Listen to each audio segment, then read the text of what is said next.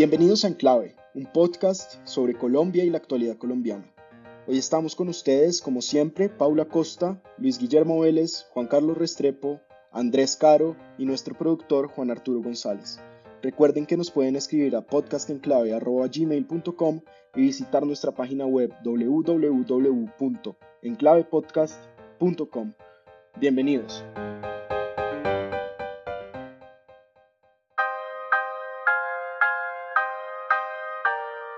Bueno, bienvenidos al episodio 38 de Enclave Podcast. Hoy vamos a hablar de las encuestas que han medido la aceptación y el rechazo al paro que está viviendo Colombia y de algunas de las propuestas que han surgido para que Colombia salga de, las, de la crisis. Pero antes, eh, como siempre, Paula, hablemos de lo que ha pasado en esta semana, que no, que no tenga relación con el paro, si es que hay cosas que no tienen relación con el paro. Llegamos a 16.000 nuevos contagios, cifra récord Paula de COVID, 452 muertes. Eh, al mismo tiempo se han puesto casi 8 millones de dosis y más de 2 millones de eh, segundas dosis, es decir, ya hay 2 millones de personas en Colombia que son inmunes al COVID o probablemente lo son. Y en su calculadora de internet, eh, Paula de la inmunidad de rebaño, ya estamos no a 700 días, sino a 400. Sí, estamos a como a 420 días, una cosa así. y em, las pues cifras pues mire, estamos en... o no aumentaron con las marchas? Las cifras han aumentado y han aumentado eh, de forma especial en Bogotá, que ha sido, digamos, uno de los epicentros de todo el paro. Em, habíamos logrado llegar a cerca de 12.000 contagios diarios, estamos, como usted lo señala, eh, por encima de 16.000 contagios diarios. En el caso de Bogotá, la ocupación de las UCIs está eh, por encima del 86% en este momento. Entonces, digamos que estamos todavía lejos de salir de este pico. Creo que lo que ha cambiado ha sido el manejo de los temas económicos, en donde las medidas que se, han implementado de forma muy restrictiva de toque de queda, de pico y cédula, de 4x3, que fue, digamos, la última serie que vimos en, la capital, pues realmente lo que se han cambiado es por eh, reforzar las medidas de autocuidado. Eh, en este momento no tenemos ninguna medida, digamos, restrictiva en la parte económica. Creo que esto, como lo reconoció y lo señaló la alcaldesa, pues tiene que ver con que con esta masividad de las marchas, pues no tiene ningún sentido imponer restricciones a la actividad económica, en particular a la actividad económica formal. Em, creo que eso también es una, un aprendizaje de todo este proceso de COVID Em, de entender que la afectación eh, en la parte económica pues redunda en, una depresión de los indicadores sociales y de las condiciones de vida de la población muy serio eh, y que el palo no está para, para cucharas y que lo que tenemos es que mirar cómo con las medidas que ya existen de tapabocas, distanciamiento y demás, podemos salir adelante de, esta, de este nuevo pico. Colombia está en el número 12 por número de casos, em, pero hay países grandes como Brasil, India, Estados Unidos, adelante nuestros. Cuando uno hace las cuentas nuevamente per cápita estamos mucho más arriba, pero incluso en el número de muertes nos metemos en el top 10 a nivel mundial. 82.743 muertes a la fecha y como era de esperarse y también por efecto, digamos, de la vacuna, em, dentro de las personas que han fallecido en estos últimos días, hay muchas personas de menores de 60 años. Entonces, pues nada, a cuidarnos eh, y a vacunarnos. Bueno, y hablando de salud pública, Luis Guillermo, esta semana se cayó, como se había anunciado en todos los medios y por todos los twitters, las cuentas de, tweet de, de Twitter de los políticos, se cayó la reforma a la salud, ¿no? Así es, se cayó esa reforma, em, pero es una gran ironía y es un poco, digamos, eh, sintomático de toda esta situación de paro que, estamos viviendo y es que la reforma en realidad no era una mala reforma y además tampoco era una, digamos, una reforma que no estuviera sintonizada con lo que la gente del paro quiere, que es una mejor, eh, digamos, un mejor ejercicio del derecho fundamental a la salud. Entonces, esta gente del paro se atribuye la tumbada de la reforma a la salud. Sin duda alguna, el aborto de esta iniciativa en el Congreso se debe al paro, pero no sabe uno esto cómo beneficia la agenda política de los promotores del paro.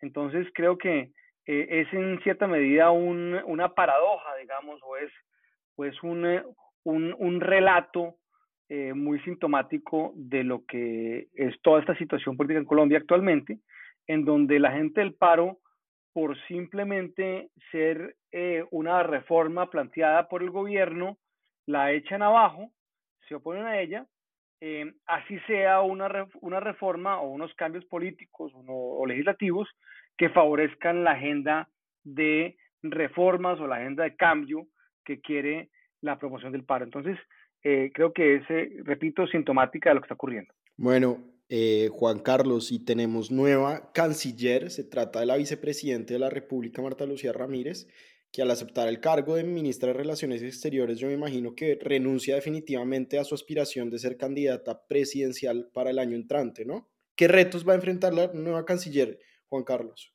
Pues, en efecto, ya no tiene tiempo para, para, para lanzarse y asumir una candidatura. Tendría que haber renunciado a la vicepresidencia este mes de mayo, cosa que, como es obvio, no sucedió. Creo que la canciller tiene varios retos. El primero de ellos es compartir las funciones de canciller con la de vicepresidente, porque es importante aclarar que para ser canciller no está renunciando a la vicepresidencia, simplemente está asumiendo, en adición a las pocas o muchas funciones que tenía como vicepresidente, aquellas de la Cancillería donde, hay que decirlo, está todo por hacer. Entonces, eh, por una parte, el primer reto es esa acumulación de funciones eh, y no llegar a un punto de, mayor incompetencia que, que, no le permita hacer bien ni una cosa ni la otra. En segundo lugar, tiene que hacer todo el trabajo que no hizo Claudia Blum eh, y todo el trabajo negativo, corregir los errores que se han podido venir acumulando desde el comienzo de la administración de Duque. Es decir, la administración de Duque, tenemos que recordarlo, le apostó todo lo que tenía en sus, en sus arcas al gobierno de Trump al principio a tumbar a Maduro a través de, la presión internacional, principalmente de Estados Unidos y del Grupo de Lima con Brasil. Eh, y esas fueron cosas en las cuales fracasó.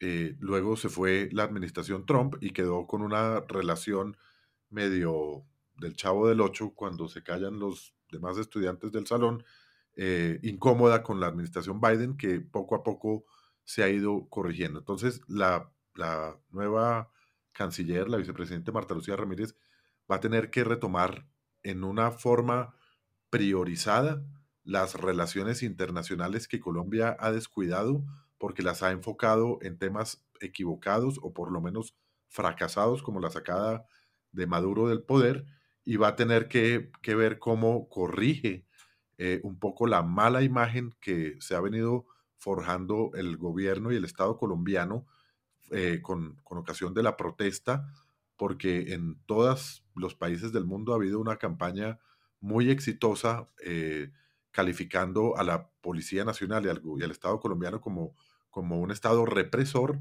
eh, al mismo tiempo que el Estado colombiano ha sido completamente ineficiente, incapaz de contrarrestar esa narrativa afuera. No es no es ni una cosa ni la otra, ni somos un Estado represor, eh, pero, pero también tenemos como Estado muchas cosas que contar afuera acerca de las causas inherentes a este, a este paro, las difíciles circunstancias que se están viviendo en las calles, el desespero, la pobreza y las circunstancias difíciles que se están viviendo en ciudades como Cali.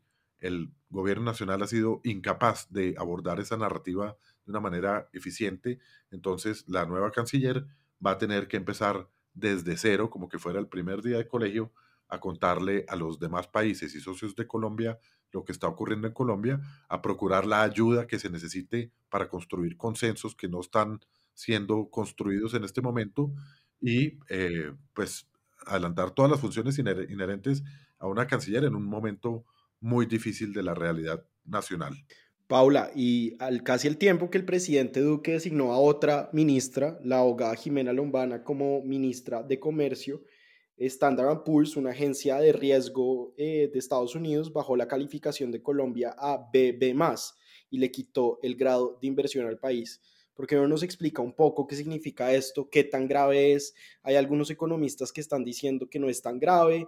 Rudolf Holmes, el exministro de Hacienda y ex rector de la Universidad de los Andes, dijo que eso era un, un matoneo de las agencias de inversión. ¿Usted qué piensa?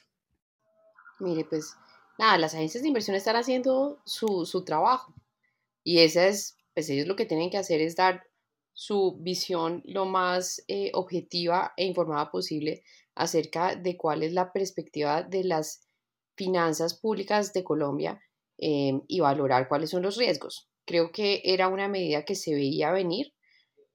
Llevaban, creo que eh, en el caso de Standard Poor's, dos revisiones teniendo una perspectiva negativa. Digamos que acá había mucho en juego en relación con la reforma tributaria que se retiró del Congreso y es que pues, la lectura que se hace es que hay unas presiones muy grandes de gasto, mientras que las fuentes de ingresos que tiene el fisco nacional pues no van a despegar y que ven muy poco probable que haya una reforma estructural a los tributos en Colombia, que creo que es algo que todos sabemos en esta mesa de discusión. Entonces, pues creo que ellos están haciendo su trabajo. Colombia en la realidad Tal vez Juan Camilo Restrepo también es uno de estos ministros de Hacienda que dice, pues así hemos vivido durante muchos años. Pues sí, así hemos vivido durante muchos años. ¿Cuál es el costo para el país? Pues es un costo de que para salir a financiarse le van a cobrar más. Ese es el costo. Em, y ese no es un costo menor en los momentos en los cuales pues, la, los créditos internacionales pues, van a suplir parte de las necesidades de financiación y de caja de la nación. Entonces, nuevamente, ¿no es el fin del mundo? No, no es el fin del mundo. ¿Vamos a pagar más? Sí, ese es el, esa es la, implicación práctica de esto. Y veía venirse, por supuesto. Yo creo que este es un tema en donde las otras calificadores que han hecho revisiones durante este año, en, en particular eh, Moody's y Fitch, eh, han mantenido su calificación en grado de inversión. Eh, pero pues si la, la situación continúa y las finanzas públicas se continúan deteriorando, pues con seguridad van a hacer los ajustes por su lado también. Paula, ¿y esto solo tiene que ver con, con las finanzas públicas y con las medidas que se cayeron eh, con la tributaria o tiene también que ver con las protestas que, que se hacen estos, estos, digamos, juicios? No, digamos que parte de la valoración es una valoración integral de la situación del país. Y lo que dice en su comunicado Standard Poor's es que con más de 20 días en la calle y las proximidades de elecciones eh, el próximo año ven muy improbable que se haga una reforma estructural al esquema tributario en Colombia. Y dado que esa es, digamos, la perspectiva, pues no ven cómo se va a mejorar el balance de las finanzas públicas en Colombia. Entonces acá hay una lectura también de contexto eh, en donde pues, lo que se está deteriorando, que es pues, la realidad, es la capacidad del gobierno de suscribir más créditos.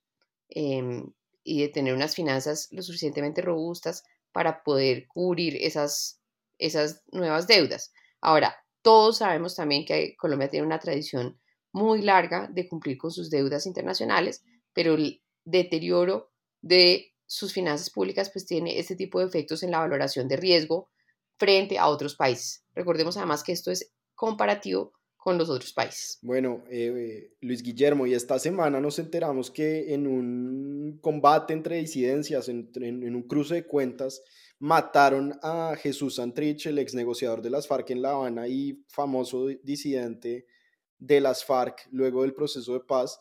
Y parece un chiste, pero, pero esta misma semana la Corte Suprema de Justicia le dio vía libre a la extradición de Santrich dos días antes de que salieran las noticias de su muerte eh, ¿Usted cree que le están dando acá la razón al ex fiscal general Néstor Humberto Martínez o en que Santrich era un narcotraficante o, están respondiendo a un proceso interno muy bien llevado de la Corte Suprema de Justicia? Bueno, digamos, Santrich pues era un narcotraficante, eso sí, digamos, era bastante obvio, eh, igual que mucha gente de las FARC. O sea, el señor Timochenko y compañía pues narcotraficaban, mataban, hacían todas las cosas que hacían y el proceso, de paz precisamente lo que buscaba era un poco eh, dejar a un lado esos, esos temas que esta gente había, había eh, digamos, desarrollado durante tantos años y en aras de la paz eh, crear un sistema de justicia transicional que pudiera de alguna manera... Desmontar esos emprendimientos, digamos. Desmontar, esa, exactamente. Exactamente. Entonces, pues Santrich es un narcotraficante, lo era y lo continuó siendo. Es parte, parte del problema. Em, ahora, el, el, eh, el tema en Venezuela es bastante interesante, porque como decía Juan Carlos en alguna oportunidad en este podcast, eh, es realmente una pelea de traquetos lo que ocurrió allá en la frontera. Em, uno no sabe muy bien quién es quién ahí, pero eh, tanto las fuerzas militares de Venezuela como el ELN, como las disidencias de Gentil Duarte, como la nueva Marquetalia de Santrich, pues todos son fuerzas traquetas que están en una pelea por la coca en un territorio determinado, sea el Catatumbo, la frontera con Venezuela, eh, por el lado de Santander, eh, o sea la parte, digamos, de Arauca. Entonces, creo que esto simplemente se resume a que dos bandas criminales, traquetas, eh, sean las que sean, se encuentran y en ese encuentro de traquetos acaba muerto un traqueto más que es el señor Santrich. Creo que eso sería una buena, un buen resumen de lo que ha acontecido y darle más trascendencia a eso no vale la pena en mi opinión. Juan Carlos, ¿una pelea de traquetos o, digamos, un conflicto armado distinto al del tráfico, al, conflicto por el tráfico de droga?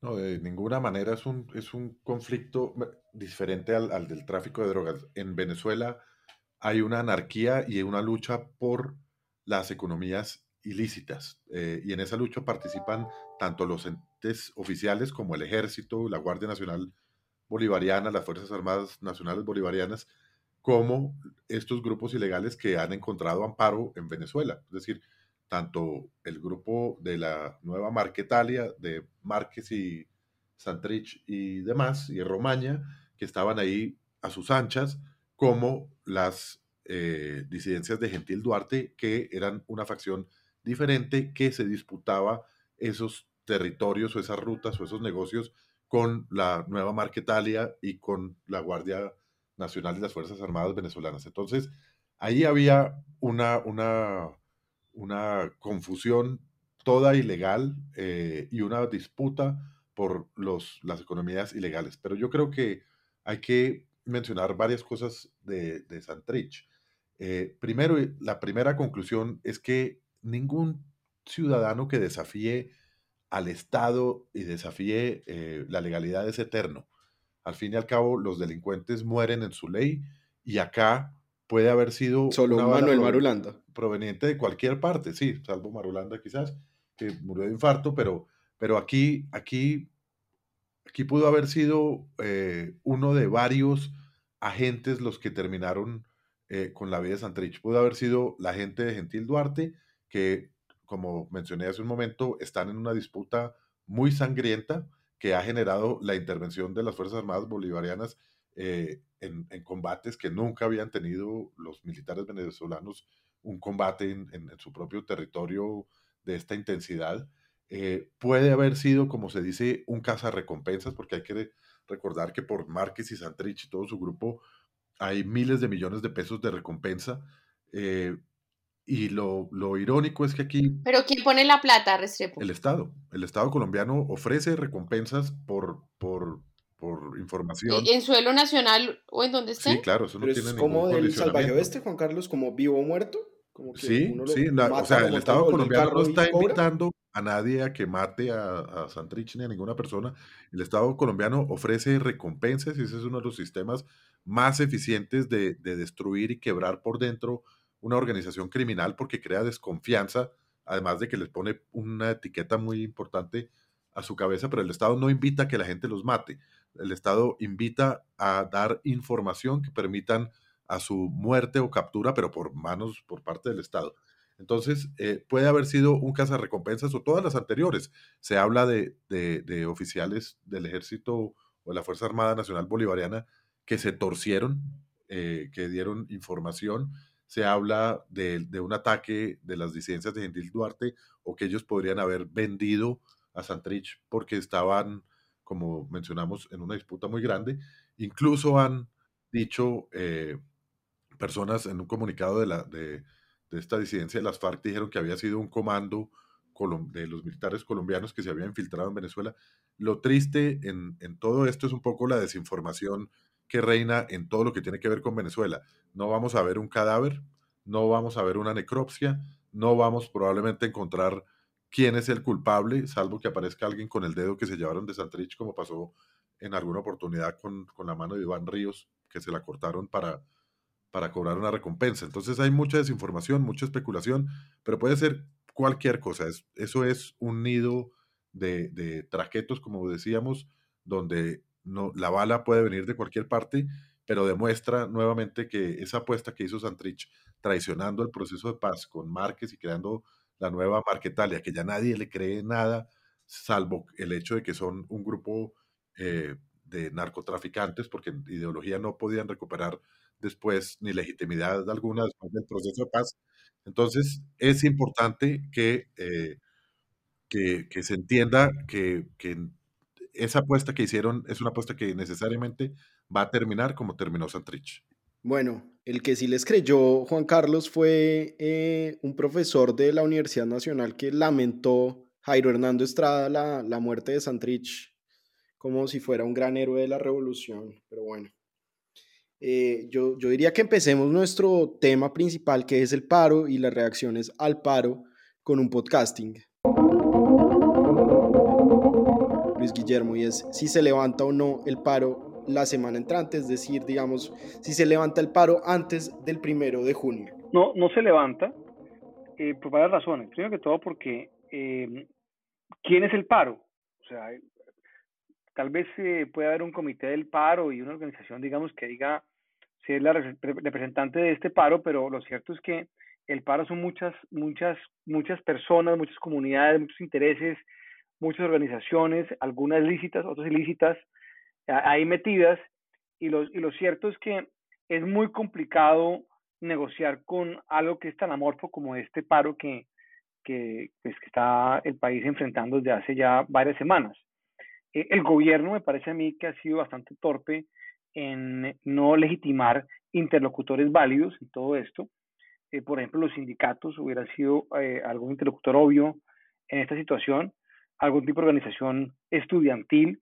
Ha tenido mucha dificultad en, en, en, en crear interlocutores. Pero ya están negociando con los sindicatos. Sí, ya están en eso, pero yendo al podcasting en particular, Andrés, no creo que así logren algún tipo de acuerdo con este interlocutor, eh, como lo quieran llamar, eh, se logre traducir en eh, una desmovilización, por así decirlo, de quienes están no solamente parando, sino peor aún, bloqueando las vías, porque el paro ya también mutó no solamente en, en marchas y en manifestaciones en las ciudades, sino en bloqueos permanentes de las calles. Y mucho me temo que quienes están bloqueando las calles y las carreteras en Colombia, el puerto de Buenaventura, por ejemplo, pues son personas que no responden a directrices de algún tipo de comité del paro o algún tipo, digamos, de interlocutor institucional que el gobierno pueda tener. Entonces, el paro como tal,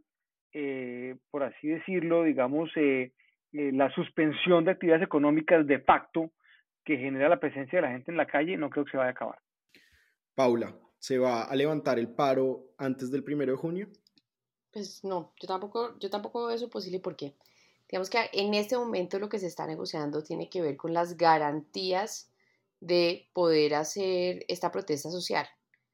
Em, la negociación arrancó el domingo pasado y digamos que no se ha llegado a acuerdos significativos hasta el momento, poco como era de esperarse.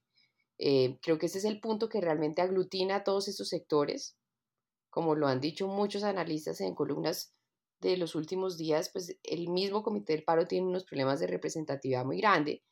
Eh, probablemente este sea el punto, que realmente sea el punto en común de todos los sectores, pero este no es el fondo del paro. Digamos, pueden llegar a acuerdos acerca de estos temas de garantías de la protesta, pero finalmente lo que queda acá es una agenda muy amplia, muy grande y muy diversa que es imposible negociar en 10 días o menos. Juan Carlos, ¿se levanta el paro? No, no, no con lo que está haciendo el gobierno. El gobierno ha, le ha dado unas victorias tempranas, llamémoslo así, a la gente que se ha movilizado, pero no han sido a cambio de nada, es decir, no ha habido una negociación de por medio que tienda al desescalamiento del paro, del bloqueo y de todas las circunstancias de, disrupción que hay en la calle. Fíjese que el gobierno eh, retiró la reforma tributaria, pero no exigió nada a cambio. El gobierno entregó, aceptó la, renuncia del ministro de Hacienda, no exigió nada a cambio. Ahora está haciendo cambios en el gabinete, no exigió nada a cambio. se retira la reforma de la salud, el gobierno no exigió nada a cambio. Entonces, la gente que está en la calle, sea o no seguidora del comité de paro, lo que está sintiendo es un viento de entusiasmo que les, que les los anima a seguir en la calle. Ayer vi un meme que decía, cayó la reforma tributaria, el paro continúa. Es decir, lejos de, de, que esas concesiones desescalen el, el levantamiento que hay, lo están animando a seguir. Hay que decir que esto ya es un poco la disputa y la tensión que hay previo a las elecciones del 2022, entonces podría anticiparse primero que, todas las fuerzas que están en la calle, sean las juventudes que no representan a ningún partido, sean los partidos de oposición, sea cualquiera, están viendo un duque desgastado al cual casi que su, su propia actitud provoca a la gente a seguirlo desafiando y seguirlo retando. Yo creo que ahí se va a dar un poco ese, ese debate a un nivel mucho más informal que, lo, que, el, que el debate que se daba entre, entre partidos políticos. Y, y, esto va a continuar. Obviamente la gente se cansa, obviamente las autoridades, eh, sobre todo las fuerzas de seguridad y los alcaldes, harán lo posible por extinguir las distintas conflagraciones que haya. La gente, un, paro cuesta mucho, cuesta porque se pierden empleos, cuesta porque porque cuesta plata estar ahí en la calle, por ejemplo, para los camioneros que, que bloquean las rutas y demás, y cuesta porque tiene un desgaste muy grande por el nivel de confrontación tan alto que, que tiene. Entonces es probable que, que suba y baje, suba y baje de intensidad, pero yo creo que esta conflictividad y este desafío permanente a un duque que no todavía oye a la gente que está afuera, que no ha sido capaz de construir puentes, que no ha hecho nada por buscar consensos como tal, sino ha tratado de imponer sus argumentos y sus razones a través de, de las personas que ha encargado de llevar a cabo esta supuesta negociación, pues eso no va a conducir a un enfriamiento del tema. Todo lo contrario, yo creo que, que esto se va a seguir expandiendo. Desafortunadamente, estamos con esa dinámica destruyendo el país, se está destruyendo la infraestructura, se está destruyendo la confianza, se está destruyendo la maniobrabilidad y la capacidad de maniobra poca que tenía el gobierno para su último año de, ejercicio, se está destruyendo la paz y el sosiego, la seguridad alimentaria, en fin, va a haber una cantidad de consecuencias, pero eso es lo que hay, mientras el gobierno no demuestre un liderazgo, pero un liderazgo encaminado no, no tanto a imponer como a tratar de construir consensos que no, repito, no me parece haber visto que lo haya intentado, eh, va a tener que, que, continuar esta situación o va a continuar esta situación.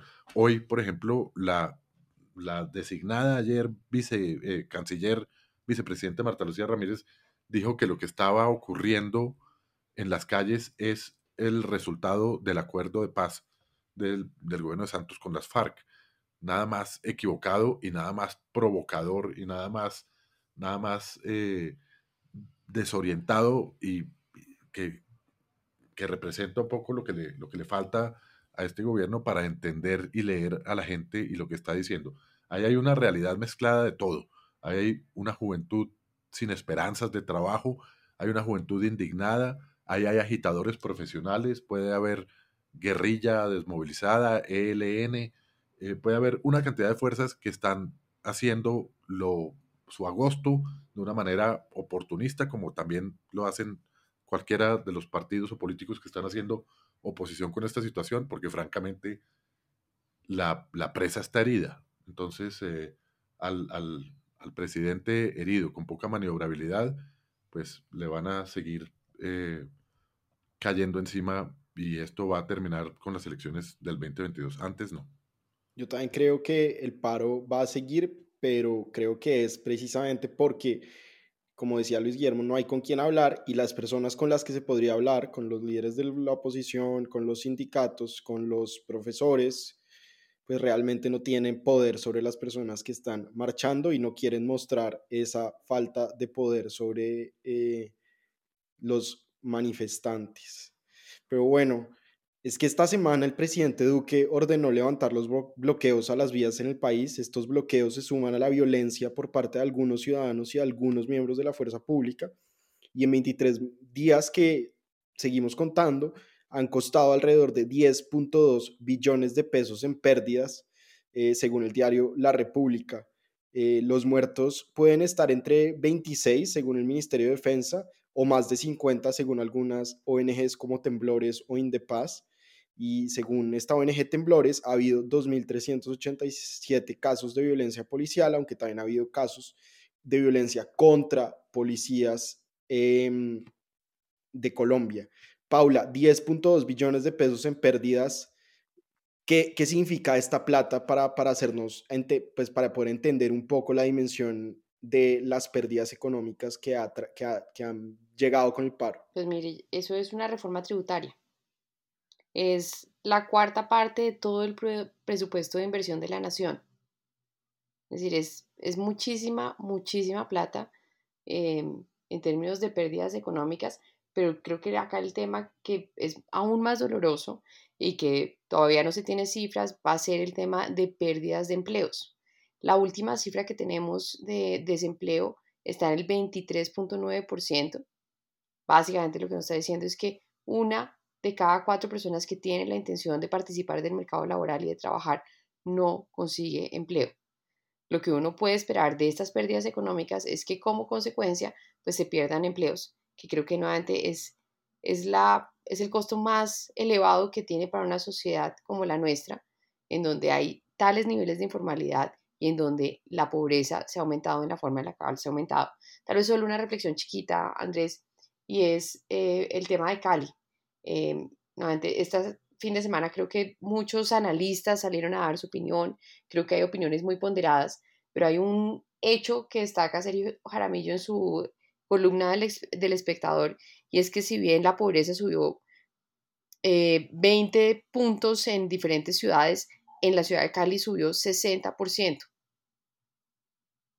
Y creo que ese es, digamos, nuevamente, una parte muy importante de cómo este descontento es un tema estructural y de cómo si bien los manifestantes quieren soluciones para mañana, pues las soluciones estructurales a temas estructurales no se van a dar de un día para otro. Entonces creo que este, este paro em, con unos niveles de aceptabilidad más altísimos, aún más altos entre los jóvenes, pues tiene también oxígeno, digamos, de aceptación popular, pero además tiene que convertirse en una agenda de discusión de largo plazo, porque lo que estamos hablando acá es de cómo replantear y cómo tener una sociedad mucho más equitativa. Luis Guillermo, el presidente Duque ha hecho reuniones con líderes políticos, se reunió en la casa del expresidente César Gaviria, que en un viraje, digamos, no de 180 grados, pero sí de 170, llamó a rodear al gobierno, aunque ha venido criticando duramente al ministro de Defensa. Eh, ¿Usted cree que, pues ya medio lo anticipó con su respuesta al podcasting, pero cree que el gobierno ha empezado a hacer política en el momento en que más se necesitaba? Lo, ¿El vacío que usted decía de política se está, digamos, saldando? Andrés, yo creo que esto puede ser, como dicen los americanos, too little, too late. Demasiado poco, demasiado tarde. Llevamos, como decían ahora, 23 días del paro.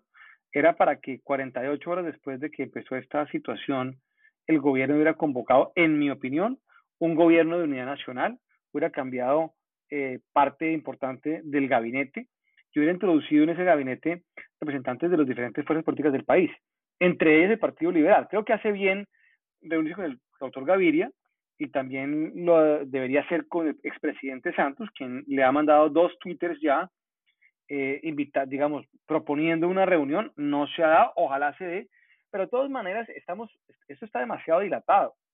O sea, el gobierno mismo se ha hecho un daño inmenso en dejar que todo eso se vaya dilatando. Los cambios de gabinete que han hecho han sido enroques internos dentro del gobierno. Eh, se cayó la canción. Es que a este gobierno se le cayó el ministro, o sea, sus alfiles principales. Se le cayó, se, murió lamentablemente el ministro de Defensa y puso a alguien interna, digamos interno y lo reemplazó. se le cayó el ministro de Hacienda y movió al ministro de eh, Comercio al Ministerio de Hacienda. Se le cae la canciller y nombra a la vicepresidenta de canciller, que puede que tenga las facultades, digamos, y las capacidades para hacerlo.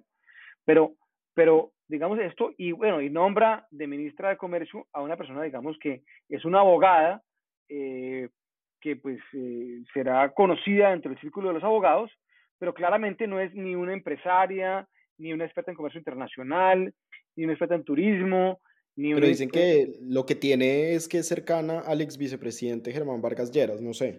Bueno, digamos, si eso es así, me parece que está bien enfocado, pero la pregunta es, ¿por qué no se consiguió alguien, digamos, que tuviera representación, pero además fuera explícita y además fuera de un poco mayor perfil, eh, si es que cambio radical definitivamente va a entrar al gobierno, ya está parte en el gobierno del Ministerio de Salud, pero si lo que quieren realmente es participar del gobierno, que me parece a mí que está muy bien, pues de pronto hubiese habido alguien más, eh, digamos, reconocido en el sector para que los hubiera representado. Pero bueno, si eso es así, me parece que está de todos modos en el camino indicado, pero... El otro, el otro dato, Luis Guillermo, tal vez que dan hoy en, en la prensa sobre la nueva ministra, es que es hermana de Jaime Lombana, eh, abogado de Álvaro Uribe en el proceso que tiene en este momento por fraude procesal en la fiscalía. Si, si, eso es por esa razón, me parece que es la peor razón para nombrar a alguien. Eh, simplemente lo que estoy diciendo es, eh, aquí tiene que haber, digamos, si aquí lo que se va a hacer es un tema, digamos, de unidad nacional o de participación política, bienvenido, es lo que yo he venido planteando en mis columnas en la República y en este podcast desde el principio, que se debe tener un gobierno de unidad nacional y obviamente Cambio Radical puede ser una pieza clave de ese gobierno y si, y si eso requiere nombrar personas de ese partido y la señora Lombana es de ese partido y lo representa, pues está muy bien. Eh, lo que pasa es que no parecería que sea la persona indicada, digamos, de la categoría que se requeriría en este momento, pero además, principalmente, el gobierno no ha mostrado que ese sea su propósito.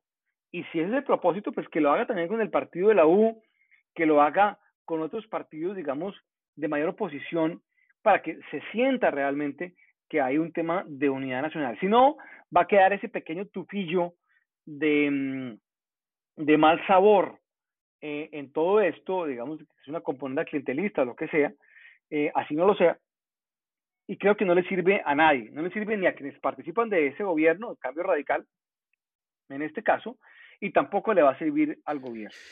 Bueno, eh, Paula, salió una nueva encuesta de la revista Semana y el Centro Nacional de Consultoría sobre el paro y sobre la política. De nuevo, Gustavo Petro sale muy bien librado. Sergio Fajardo incluso lo felicitó a pesar de que la alcaldesa Claudia López ha criticado a Petro duramente por atizar el fuego de las protestas. Petro tiene el 25% de la intención de voto y lo sigue Fajardo con el 6% los votos de Marta Lucía Ramírez, que tenía el 5%, pues quién sabe a quién irán. Otras cifras interesantes que, muestra la encuesta es em, la aceptación del paro, de la que usted hablaba antes. El 72% de las, de las personas encuestadas dijo que, hace, que apoyaba el, el paro, digamos que estaba de acuerdo con el paro el 41% dijo que estaba en desacuerdo con que el paro continúe, mientras el 57% está de acuerdo con que el paro continúe. Eh, claro, solamente el 31%, pero sigue siendo una cifra alta, me pareció. Paula está de acuerdo con los bloqueos. Eh, también, eh, al mismo tiempo, como, como siempre en Colombia, el 79% está pidiendo más penas eh, penas más duras para, el, para el vandalismo. ¿Usted cómo vio estas cifras? No, pues mire, a, mí me ha impresionado mucho em, pues el nivel de respaldo del paro, nuevamente con las afectaciones económicas que está generando en, en, en muchas localidades, eh, con la afectación al funcionamiento del, del transporte público, pues son unas cifras increíbles de aceptación. Em, digamos, creo que acá hay un señalamiento tanto de, los vándalos, en donde pues el gruesísimo de la población dice que hay que tener penas más fuertes, pero también hay una aceptación generalizada, el mismo 79% dice que los abusos de la policía son conductas de algunos de los miembros de la institución y no conductas eh, generalizadas. ¿Quién está detrás del paro? Digamos, acá hay una, lo que piensan las personas es que son los políticos los que están promoviendo el paro, ¿no? Ese es el 59% son los que dicen, estos son los personajes que están promoviendo y que están detrás de esto, pero además hay pero un es curioso esa cifra que usted dice, ¿no, Paula? Porque los políticos no suelen ser populares, pero el paro sí es popular, pero la gente que sigue, que, que está a favor del paro, piensa que los políticos son los que están detrás del paro, ¿no? De acuerdo. Y... Le, atribuyen a los políticos lo malo del paro, claro.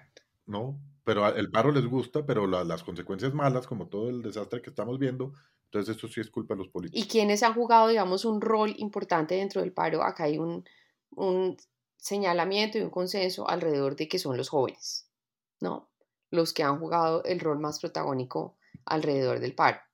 Em, si se siente representado o no, el 46% de, la, de las personas entrevistadas dicen que sí se sienten representadas por el Comité del Paro Nacional, que también es una cifra que a mí me sorprende, pues porque finalmente acá hay muchas y muy diversas eh, voces y reclamos de todo tipo, de, en temas de salud, en temas de educación, eh, en temas de trabajo, em, pero esa voz de los jóvenes, esos temas de empleo, que para mi gusto siempre están por fuera de la representación, los desempleados, que son los que más tendrían que estar en las discusiones acerca del mercado laboral, pues están representados por los sindicatos que son eh, los que sí tienen empleo, ¿no?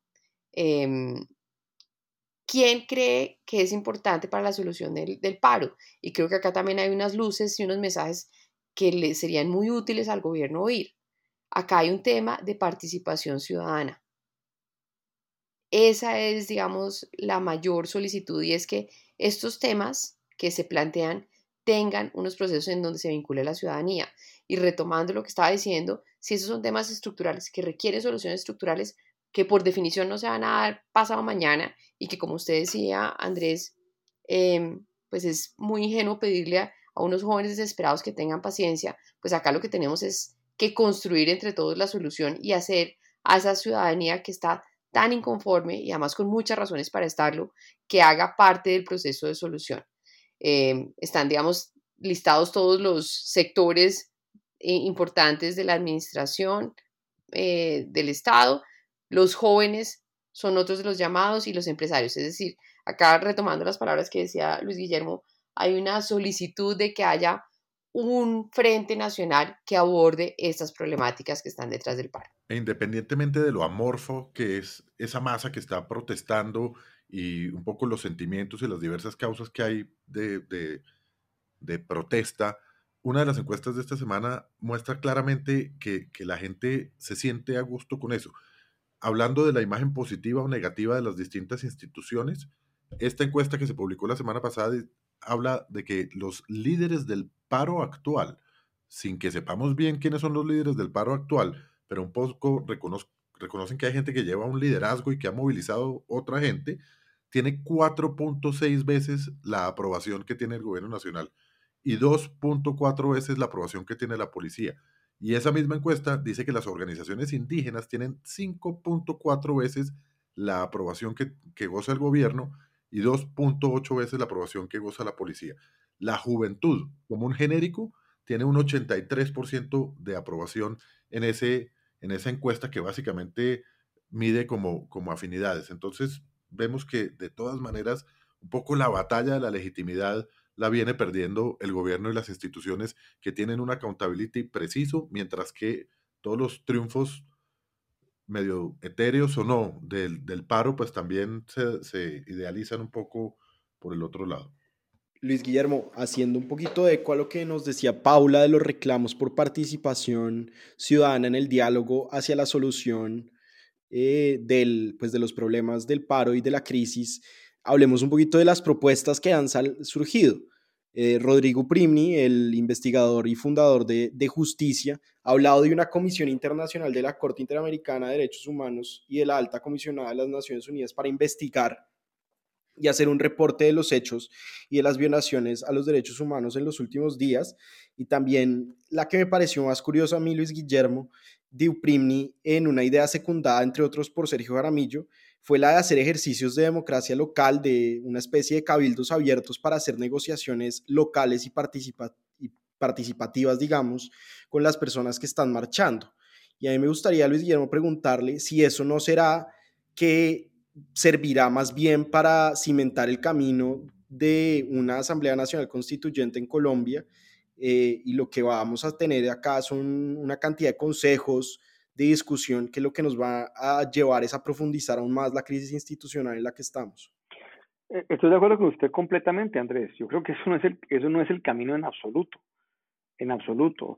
Aquí, lo que no podemos caer es en, en descuadernar más el país una constituyente para qué? Tenemos una constitución que es muy avanzada, que trae una cantidad, digamos, eh, de derechos y de provisiones constitucionales que uno no ve cuáles más puedan ser. O sea, tenemos derecho consignado el derecho a la salud, el derecho a la educación, el derecho a la libre expresión, el derecho a la protesta, en fin, es una constitución de derechos. El problema no es consignar más derechos, es crear políticas públicas que por definición son variables, van cambiando en el tiempo, eh, que puedan efectivamente hacer que esos derechos sean realidad.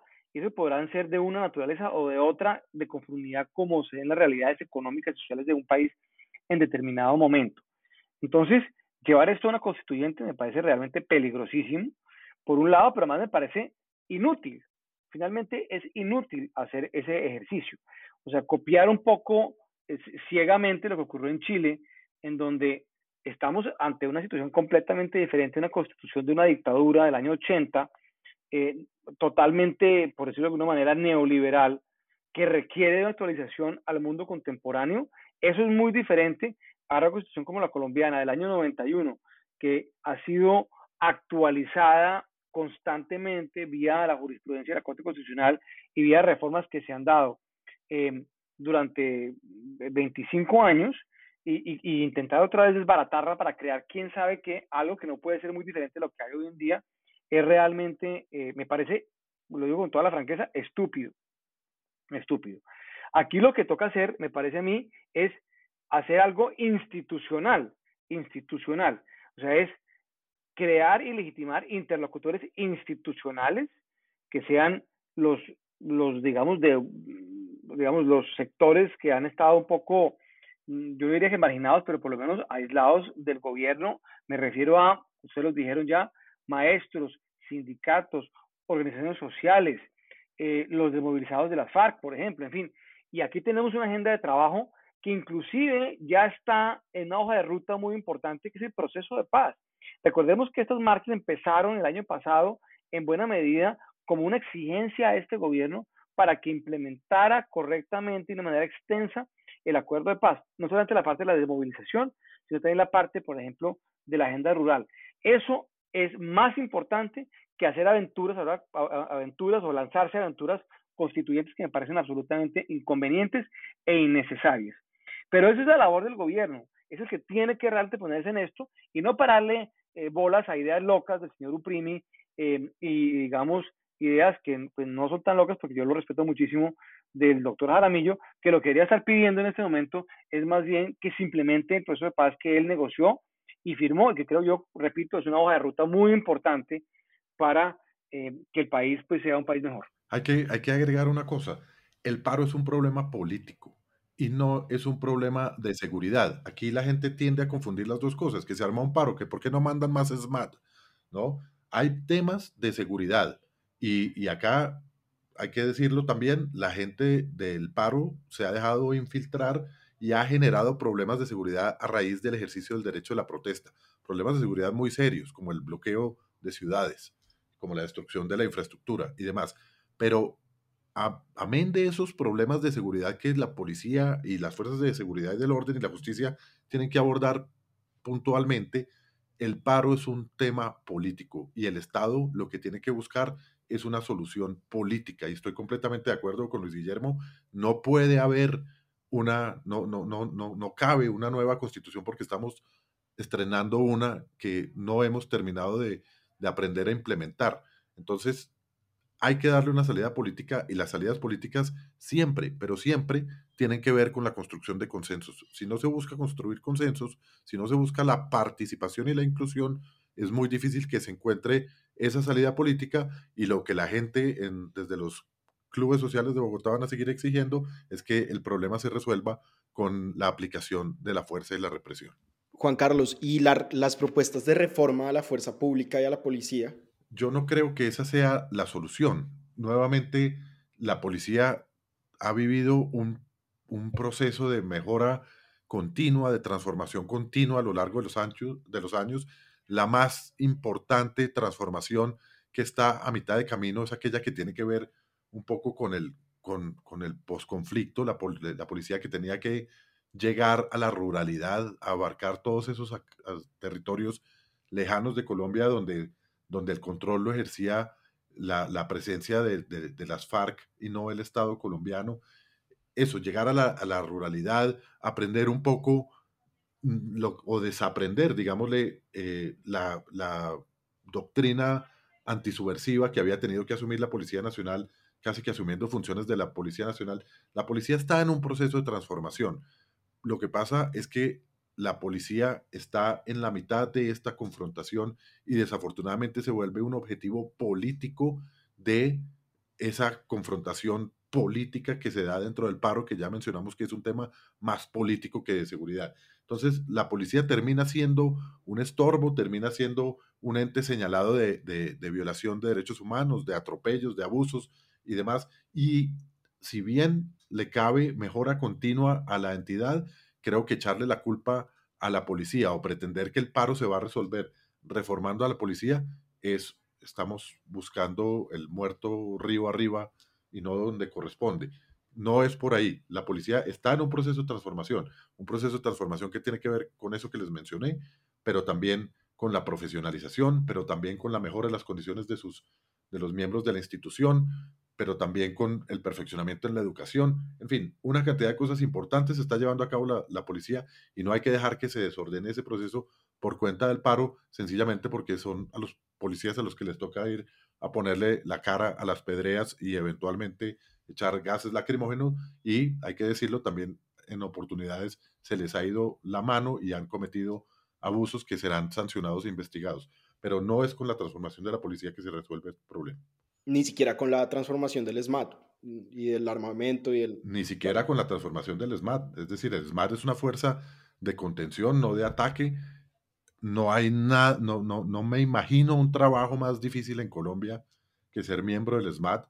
Creo que son personas que, que tienen un nivel de, de entrega y de sacrificio y que la están pasando muy mal, porque finalmente los del SMAT también muchas veces viven en los mismos eh, barrios o, zonas de las ciudades donde, donde viven los que protestan y donde están las protestas teniendo lugar y demás, no la están pasando bien, pero es una fuerza de contención necesaria, porque ya estamos viendo que de, de todas maneras, cuando hay una masa en movilización que no tiene un liderazgo claro, pues la masa se puede desbordar de cualquier forma y cuando es infiltrada o cuando es influenciada, cuando es disparada por, por agentes eh, agitadores como los que hemos visto, eh, pues no queremos que esa masa termine transformando el ejercicio legítimo del derecho a la protesta en una, en una batalla destructora de, de, todos los bienes públicos y de todas las garantías de seguridad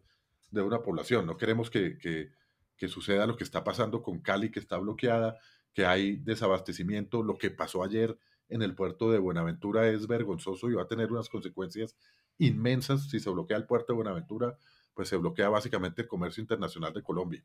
Entonces, el ESMAD es una fuerza de contención necesaria y el gobierno, hay que reconocer, ha hecho bien en no caer en tentaciones tales como las declaratorias de conmoción interior y a pesar de que ha anunciado la militarización, apenas yo creo que ha usado eh, de manera mesurada la parte militar para contener un poco o para mantener un poquito la seguridad, principalmente las carreteras y demás.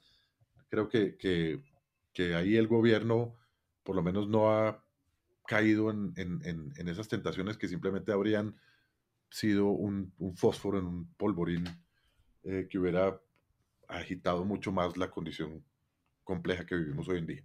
Paula, para, para terminar, yo quisiera preguntarle por las salidas económicas.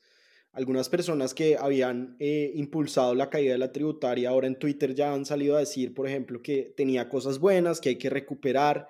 Y lo que es cierto es que la crisis eh, en Colombia, además de orden público, de movilización social, es una crisis económica, como lo ha dicho usted desde hace muchas semanas. Tenemos el 40% de la población en la pobreza, uno de cada cuatro una de cada cuatro personas eh, que quiere trabajar no puede trabajar porque no encuentra empleo. Y aunque el DANE dice que la economía colombiana creció 1.1% en el primer trimestre, pues yo me imagino que el retroceso de mayo no va a ser favorable para la economía. ¿Qué han dicho, qué dicen los economistas que se puede hacer para salir de esta crisis? No, pues mire, acá yo creo que no hay tantos consensos como como se quisiera y creo que es apenas natural, hemos dado, dado lo sin precedentes que es esta situación. Em, creo que hay una clara necesidad de buscar más recursos, pero esos recursos, pues yo considero completamente inviable conseguirlos a través del trámite en el Congreso de, de una nueva reforma tributaria, ¿no? Entonces, ¿cuáles son las alternativas que tiene un gobierno? Tiene la posibilidad de endeudarse más Nuevamente acá tenemos un factor que hace más caro ese endeudamiento, que es la pérdida del grado de calificación de Colombia. Puede salir a vender lo que tiene. Vimos como el año pasado, digamos, se, hizo esta operación en donde em, la participación de ISA la compraba Ecopetrol como un mecanismo, digamos, un poco de mover la plata de un bolsillo para el otro. Eh, pues tiene que revisar qué otras cosas se podrían tener para vender. No hay, no hay muchos sospechosos, estas operaciones tampoco suceden de un día para otro, con lo cual, pues la alternativa más realista acá es el endeudamiento en el corto plazo. Ahora, creo que estos procesos en donde hay una revisión estructural y unas demandas de la sociedad de tener un mejor, eh, digamos, estado de bienestar para el grueso de la población, van a llevar a que parte importante del debate de las presidenciales para el próximo año sea cuál debe ser esa estructura tributaria del país, en donde tiene que incorporarse muchos más criterios de equidad, en donde se revisitarán, digamos, algunas de las propuestas que estaban en esta tributaria, como el tema de las exenciones, como el tema de los impuestos a las pensiones altas, buscando tener mecanismos un poco más equitativos de redistribución de ingresos al interior de la sociedad. Pero en el corto plazo usted lo que tiene es la posibilidad de vender algunas cosas que sean fáciles de vender eh, y de ahí en mis cálculos de ojo en cuero no, no es mucha la plata que puede tener en este momento y lo otro es eh, buscar más deuda. Bueno, yo quiero terminar con una pregunta para los tres. Es, una de las preguntas de, las de la encuesta de la que hablábamos ahorita del Centro Nacional de Consultoría y de Semana es, ¿cuál ha sido la emoción más recurrente que usted ha sentido durante el paro? Entonces, Paula, ¿cuál ha sido? ¿Esperanza, miedo, tristeza, ansiedad, desasosiego? Angustia. Angustia. Juan Carlos. Rabia. Rabia. Luis Guillermo. Frustración. Frustración. Bueno, yo, yo eh, diría ansiedad, eh, pero lo que es cierto es que acá ninguno dijo esperanza, ¿no? Lo cual es, lo cual dice... definitivamente. Mm, dice también, habla de la, del sentimiento que por lo menos nosotros estamos percibiendo respecto al paro. Pero bueno, terminemos como siempre con nuestras recomendaciones. Me imagino, Paula, que, que eh, no nos va a recomendar ir al supermercado porque... Porque no hay mucho. Em, porque estamos como... Estamos un poquito con problemas de desabastecimiento, de acuerdo. Eh, no, mire, mi recomendación es super light, es maravillosamente light y es la segunda temporada de Luis Miguel en Netflix. Está para morderse las uñas. ¿Y allá está gordo o, eh, eh, ¿o todavía sí, ya tiene un poquito más digamos, eh, un poco el manejo que hacen es van y vienen en el tiempo, entonces a veces está más flaco, a veces está más gordo, em, pero igual está buenísima. Por favor, véansela. Está buenísima. Luis Miguel en Netflix. Bueno, hablando de Luis Miguel en Netflix, Juan Carlos, ¿cómo va la viquina acá? Me imagino que usted, usted, usted es de rancheras, Juan Carlos. Mm, no, no mucho. Me gustan, no me... Es decir, en, muy contadas ocasiones me, me, parecen un buen plan, pero, pero en general no. Eh, prefiero algo un poco más tranquilo. ¿Tiene foto con sombrero o no? ¿Tiene foto con sombrero? No, no, no, no, no he caído en eso. Menos mal. Eh, mi recomendación, Andrés, esta semana es un libro eh, que se llama Countdown 1945, cuenta regresiva 1945, escrito por Chris Wallace. Chris Wallace es el, uno de los periodistas anclas de Fox News los domingos, eh, un, periodista que ha estado... El único decente que sigue en Fox. De acuerdo, un tipo que lleva cinco décadas en, ese oficio, ha, entrevistado, ha pasado como por siete presidentes de los Estados Unidos, eh, y es la historia de los 100 días alrededor de eh, la bomba atómica eh, que bota Estados Unidos encima de Hiroshima el 6 de agosto de 1945. Él habla de una manera muy, muy, muy fácil de seguir y muy, muy animada eh, de todos los eventos que, que, rodearon ese momento crucial en la historia del mundo, diría yo, donde, donde luego de que el presidente Franklin Delano Roosevelt se muriera eh, meses o semanas antes, termina asumiendo la presidencia el vicepresidente Harry Truman, que no estaba en un país que ya estaba en guerra en varios continentes, que no, el vicepresidente no estaba informado de las minucias ni la conducción de la guerra y mucho menos de este proyecto ultrasecreto de la bomba atómica que se llamaba el Proyecto Manhattan y cómo termina siendo él el que pues tiene que tomar o termina tomando la decisión de, de, soltar la bomba atómica sobre Hiroshima. Un, un libro muy agradable, eh, de un tema muy serio y muy fácil, muy fácil de leer y muy interesante. Bueno, Luis Guillermo, ¿usted en qué anda esta semana? Pues esta semana me, me vi por tal vez por octava vez una película clásica. Hay gente que dice que es la mejor película de la historia. Eh, yo estoy de acuerdo con esa opinión, es eh, la película de Francis Ford Coppola, El Padrino. Me la vi con mi hijo de 14 años em, y, lo, digamos, eh, a, él le han gustado las películas de gangsters. Fue un fan de esta serie de Caracol sobre Pablo Escobar y entonces le dije, te voy a mostrar realmente la mamá de todas las películas de gangsters, eh, de la cual se derivan todas las demás, creo yo que es El Padrino, y entonces la vi nuevamente y me pareció realmente otra vez de lo mejor que se ha hecho en el cine, sino lo mejor. ¿Y qué dijo, qué dijo él? ¿Le gustó o le pareció muy, muy suave? Le, encantó la película, la película, a pesar de ser una película de hace pues, prácticamente 50 años, es una película que se ve totalmente contemporánea em, y es, digamos, tiene todos los rituales, todos los elementos del género de gángsters, pero además realmente es una, es una mirada, digamos, al uso y el abuso del poder muy interesante y, y si no se la han visto, pues creo que están en hora de, de vérsela y si ya se la vieron, realmente véanla nuevamente porque cada vez que uno la ve le encuentra cosas nuevas y es una experiencia como siempre eh, tremendamente agradable. Sí, digamos que con, con, el respeto de todos mis compañeros de mesa, uno no puede gastar una hora a la semana bien, oyendo en clave si no se ha visto el padrino, digamos, ¿no? Eh, exactamente. es, una buena, es una buena forma de ponerlo. Bueno, yo les voy a recomendar dos libros y es que Mario Vargas Llosa, el premio Nobel peruano, por fin dejó publicar eh, sus dos libros sobre García Márquez. Alfaguara los acaba de publicar. El primero, pues, es su famosa tesis de doctorado, Historia de un deicidio, un ensayo de 600 o 700 páginas sobre García Márquez y la otra es una conversación que tuvieron estos dos escritores que eventualmente los dos serían premios Nobel de Literatura, que la tuvieron en 1967 en Lima y se llama Dos Soledades. Entonces con García Márquez y Vargas Llosa, con Luis Miguel, con Countdown 1945 y con El Padrino 1, me imagino Luis Guillermo, nos despedimos y que tengan buena semana para todos. Que les vaya bien.